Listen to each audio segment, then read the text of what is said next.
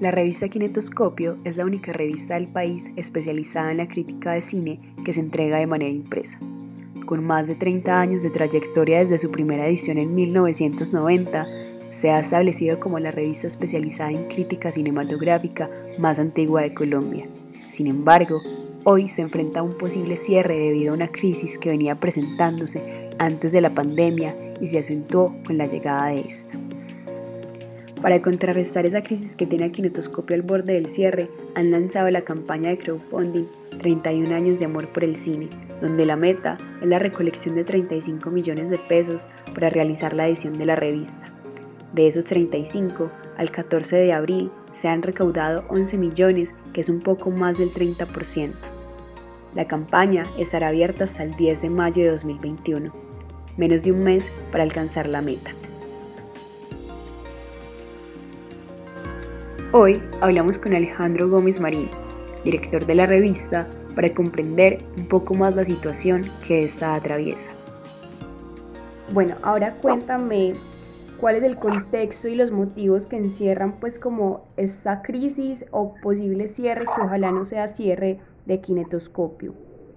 eh, contarte un poco los motivos son, son eh, quizá para muchas personas y, lastimosamente para el contexto de lo que está pasando con muchas instituciones culturales y publicaciones también en el país, pues un poco los motivos son, son todo lo que pasó con la, con la crisis reciente que todavía está latente de, del COVID-19. ¿Qué pasa un poco? Que pues la revista Kinetoscopio siempre eh, se ha se ha mantenido gracias al apoyo del Centro Colombo Americano de Medellín, que es la institución que se encarga de publicar la revista. Así que, pues, de alguna manera, eh, Kinetoscopio es, es, un modelo bastante extraño porque es una, una institución educativa y cultural la que se encarga de publicar la revista obviamente con, con, todo lo que aconteció con el tema del COVID-19, con, con tener que cerrar, por ejemplo, los procesos de educación presencial en inglés, que es como uno de los grandes fuertes del Centro Colombo Americano, eh, nosotros mismos del programa de cine, que también financia parte de la revista, tuvimos que cerrar nuestras salas de cine durante más de 10 meses, pues todo esto se fue sumando y, y, y fue haciendo que se acumulara una crisis que, que, en este momento pues termina por explotar y es que nos dejan en el 2021 sin presupuesto para poder publicar la revista. Es decir, nosotros incluso el año pasado eh, teníamos ya muy lista la edición dedicada al centenario de Federico Fellini, estaba a las puertas eh, de la imprenta y tuvimos que parar esa impresión pues por todo lo que pasó. Entonces, un poco los motivos son estos, la, la crisis económica, porque además son factores económicos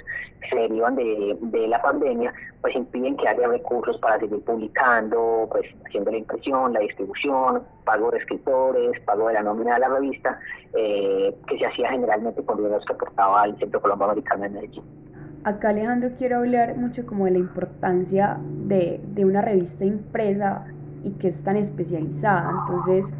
cuéntame pues la importancia de kinetoscopio y las implicaciones de que en un pues caso terrible ya no salga más. Pues bueno, la,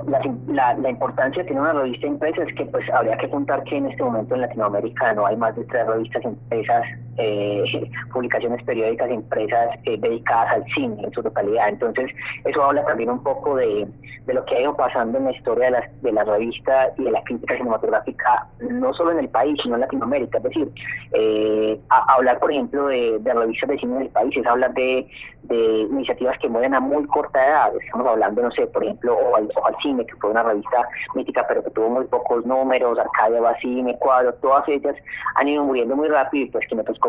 completaba 30 años de publicación ininterrumpida. Eso creo que es un logro enorme. Y es un logro enorme también porque en, ese periodo tan importante, en esos 30 años que lleva Kinetoscopio publicándose, ha sido un cronista muy importante, no solo del desarrollo del cine nacional, que es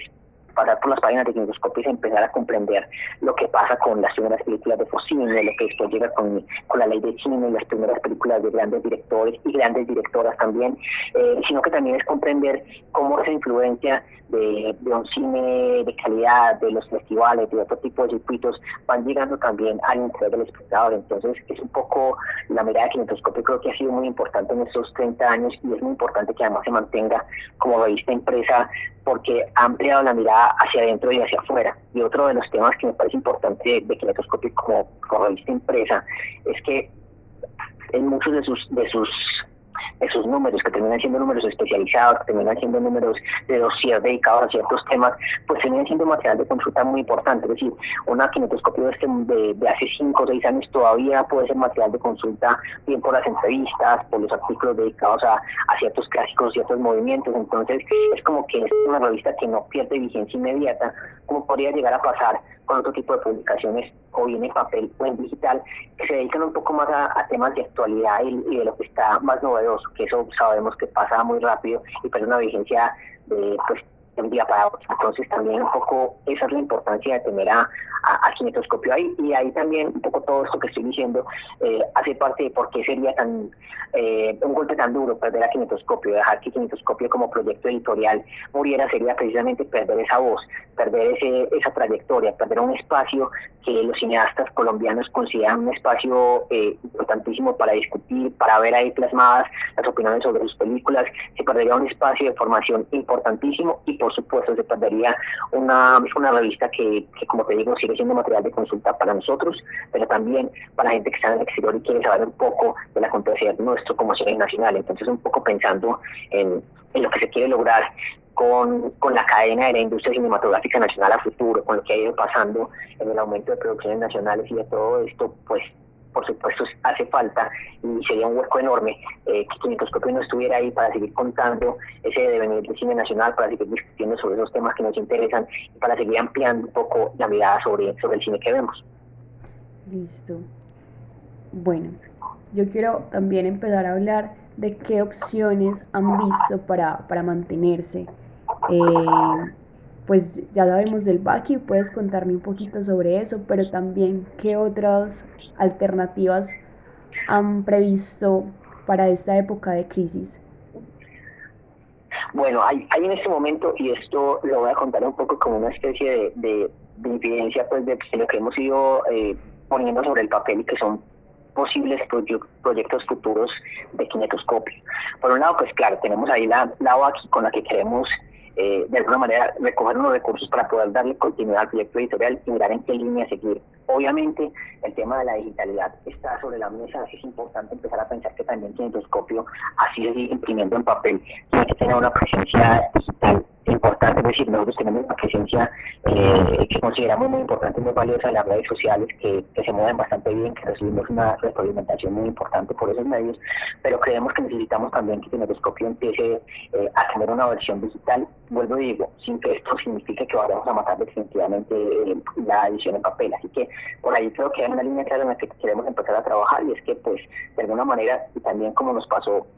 vuelvo digo, a muchas instituciones culturales, toda esta pandemia nos obligó a acelerar un montón los procesos de, del acercamiento a la virtualidad, a lo digital. Nosotros mismos, desde el programa de cine, empezamos a ofrecer seminarios virtuales en diferentes temas de formación, eh, que era una cosa que ofrecíamos generalmente desde la presencialidad, pero esta vez como digo, la virtualidad nos obligó a acelerar esos procesos. Así que es apenas coherente eh, que Kinetoscopio empiece a tener una versión digital y pensar en ese camino. Hay otro y otra línea que también, en la que también queremos seguir manteniéndonos, que tiene que ver también con la necesidad de que Kinetoscopio siga siendo un proyecto editorial e impreso, y es que hemos empezado a hacer un proceso de recopilación del material de las de kinetoscopio hacia atrás, en el que hay ciertas recopilaciones que son muy importantes. En este momento, por ejemplo, eso también es una especie de incidencia, estamos trabajando en un proyecto con la editorial de la Universidad de Antioquia para sacar un libro conmemorativo de los, de los 31 años de kinetoscopio como cronista del cine colombiano, donde se incluyen variedad de géneros que han pasado por la revista, desde entrevistas, ensayos, críticas, reseñas, que tienen que ver un poco con esto que les contaba hace un rato del devenir del cine colombiano. Entonces pensamos que también ahí puede, hacer, puede estar la posibilidad, por un lado, como digo, la, la presencia digital y una versión digital de la revista, pero también empezar a, eh, a pensar en una eh, en una posición editorial en la que empecemos a publicar recopilaciones que, como digo, pues van recopilando toda esta documentación y todos estos años de trabajo que son muy, muy valiosos. Alejandro, muchísimas gracias por esas incidencias. Y la última, como para cerrar, eh, que queríamos como también tener claridad, es de si no llegan a la meta el 31 de mayo para el Baki, como qué va a pasar. Se va a Un poco lo que va a pasar es, es, es, es es eh, un poco esto, esos planes que te estoy contando, mirar hasta dónde nos alcanza ese presupuesto para cumplir eh, parte de estos sueños que tenemos, ¿cierto? Entonces mirar cuánto puede costar eh, la instalación, por ejemplo, de un buen sitio web para poner a robar la versión digital de la revista de en adelante, cuánto podría llegar a costar, por ejemplo, la publicación de, de libro. Entonces, un poco es eso, nos, lo, que estamos pidiendo a la gente es que nos, nos puedan apoyar, nos ayuden a llegar lo más cerca de esa meta como sea posible, precisamente para poner a robar esos proyectos de los que he hablado, de hasta dónde nos, va a alcanzar y de qué magnitud podemos llevar a cabo estos proyectos. De otro lado, Osvaldo Osorio, docente, investigador, crítico de cine, autor de varios libros, pero sobre todo cinéfilo, ha publicado recurrentemente en la revista Kinetoscopio y se ha involucrado en sus procesos editoriales. Hablamos con él para comprender el impacto que tiene Kinetoscopio en la escena nacional qué significa el posible cierre de la revista para el medio editorial del país y la crisis desde el panorama cultural. Quiero como también preguntarte cuál crees vos que es la importancia de una revista como Kinetoscopio no solo para la ciudad, sino también para el país, pues dado por esa antigüedad, por ser la primera, y, y también qué conllevaría un posible cierre. Bueno, pues eh, la, importancia es que una revista como Kinetoscopio eh, crea memoria. Eh, eso, es, eso es lo que más me, interesa de Kinetoscopio, que uno, uno con esa revista mm, le puede seguir la pista mínimo al cine colombiano, pero lo que ha pasado en los últimos 30 años. Pero adicionalmente, pues también está también le toma el pulso al, cine mundial y consecuentemente em, lo que hace es contribuir a, la formación de públicos, específicamente a la, cinefilia. Una cinefilia que pues ahora en la época del, internet no tanto, pero antes la, casi que la, el, único medio de información especializada en cine que habían en el país era eh, era kinetoscopio. Y aún así, ahora que hay tantas cosas, lo que ofrece kinetoscopio es, eh, es um, la, la, curaduría editorial. Es decir, hay, hay miles de textos sobre cine en, el, en, la, en la red, pero la gente sabe que si lee una revista como Kinetoscopio hay, hay todo un, concepto editorial, editorial y una tradición en la que vamos a la fija en esa formación como cinéfilo especializado. Por ejemplo, hablando de eso, cuéntame, Osvaldo, qué contexto y qué motivos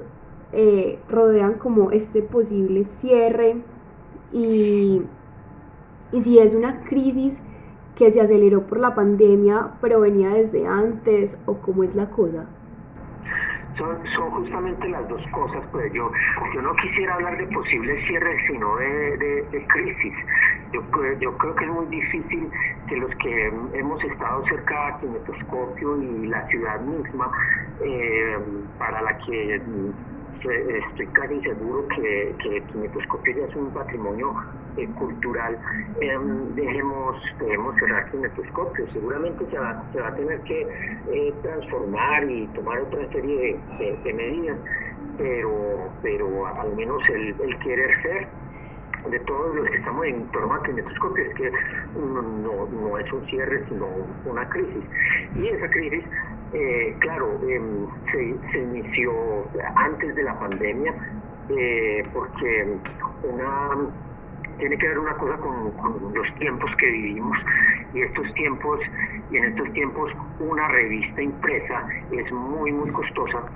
Y, eh, y por supuesto una, una, revista tan especializada como Kinetoscopio no se puede tener con, con pauta o, con ventas. Y entonces tiene que haber un, un, mecenas, un respaldo económico y ese es el Colombo. Entonces es, desde, es primero desde, desde el Colombo donde hay, empieza a haber ese ese problema para sustentar a, a Kinetoscopio y encima de eso, mm, porque en el 2019, por ejemplo, no se hicieron cuatro revistas como siempre, sino solo tres, pero el golpe de gracia sí fue la, la pandemia, por supuesto, eh, porque el, el, Kineto, el, Colombo, pues eh, por supuesto, como muchas empresas eh, culturales y educativas, em, entró en crisis y bueno, ahí sí que menos posibilidades de apoyo había para la revista. Bueno, y cuéntame, ¿en qué alternativas se han pensado en este momento? Yo vi lo del crowdfunding, el backing, y ya nos hablas también como de esta opción de no, de que no haya cierre, sino que pues deje de salir impreso, pero